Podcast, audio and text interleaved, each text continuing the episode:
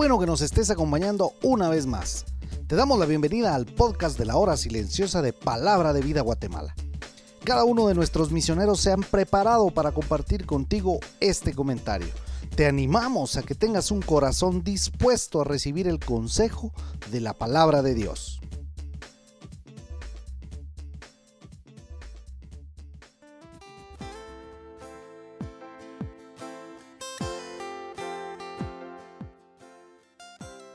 Hola, ¿qué tal? Te saluda Daniel de la Rosa del Ministerio Palabra de Vida Guatemala. Y es para mí un privilegio poder compartir el devocional diario, nuestra hora silenciosa. En esta oportunidad estudiaremos Proverbios capítulo 28 del versículo 1 al 14, donde encontramos una serie de proverbios antitéticos, es decir, declaraciones que se oponen o que son contrarias.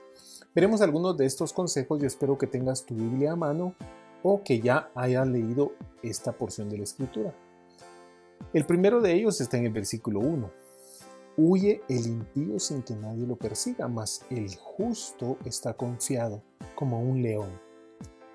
Es indudable que el pecado, no importando lo que uno piense de él, coloca a las personas en un estado de temor permanente y de inculparse a sí mismos.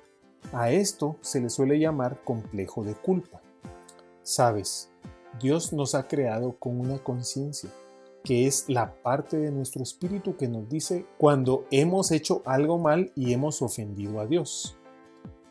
Romanos 2.15 dice del hombre, mostrando la obra de la ley escrita en sus corazones, dando testimonio su conciencia acusándoles o defendiéndoles en sus razonamientos.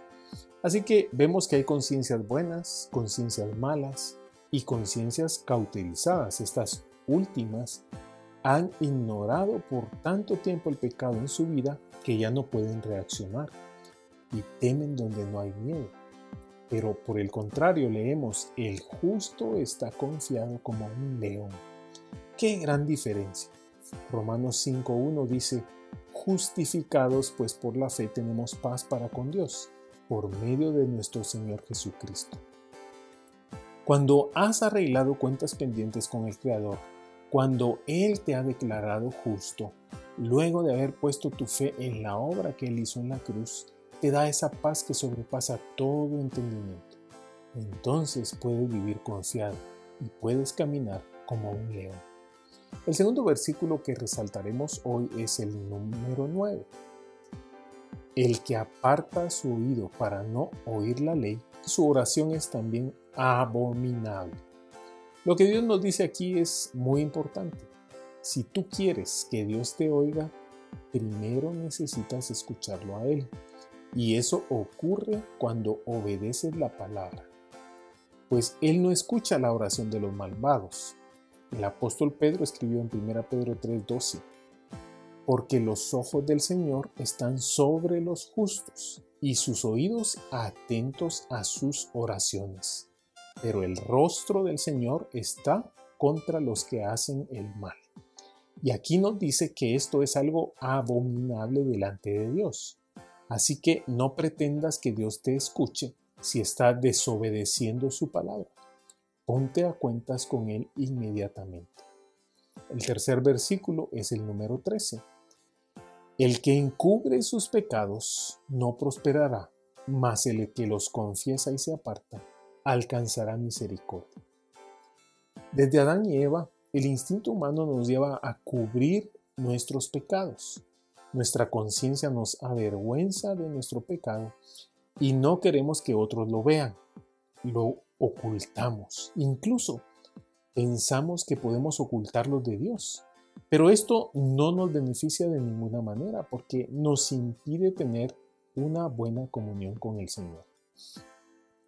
Algunas de las formas en las que tratamos de cubrir el pecado pueden ser excusas, justificaciones, secretos, mentiras, tiempo, lágrimas, sacrificio, servicio, ofrendas, etc.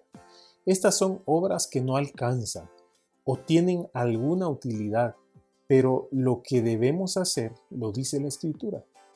Mas el que los confiesa y se aparta alcanzará misericordia.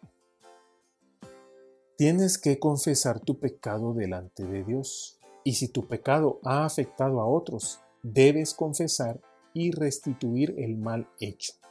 El pecado debe ser tratado, no lo ocultes, pues el tratar de aparecer santo ante los demás es un gran error que no te dejará avanzar en tu vida. Pero también tienes que apartarte, es decir, dile basta ya, aléjate y no vuelvas por este camino. Y si te es muy difícil vencer esta tentación, busca un hermano espiritual, confiésale tus debilidades, oren juntos y establezcan una dinámica de rendición de cuentas. Recuerda que mejores son dos que uno. Primera Juan 1.9 dice, si confesamos nuestros pecados, Él es fiel y justo para perdonar nuestros pecados y limpiarnos de toda maldad. Por eso vívelo, es tiempo de ponerte a cuentas con el Señor. ¿Existe algo en tu vida que no te deja prosperar y avanzar? Deja que el Señor examine tu corazón. Confiesa y apártate del pecado. Entonces volverás a caminar confiado, sin ningún temor, y prosperarás. Que el Señor te bendiga.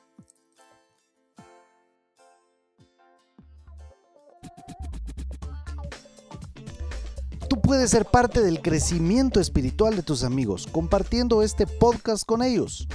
Síguenos en nuestras redes sociales para recibir más recursos como este. Nos encontramos nuevamente el día de mañana.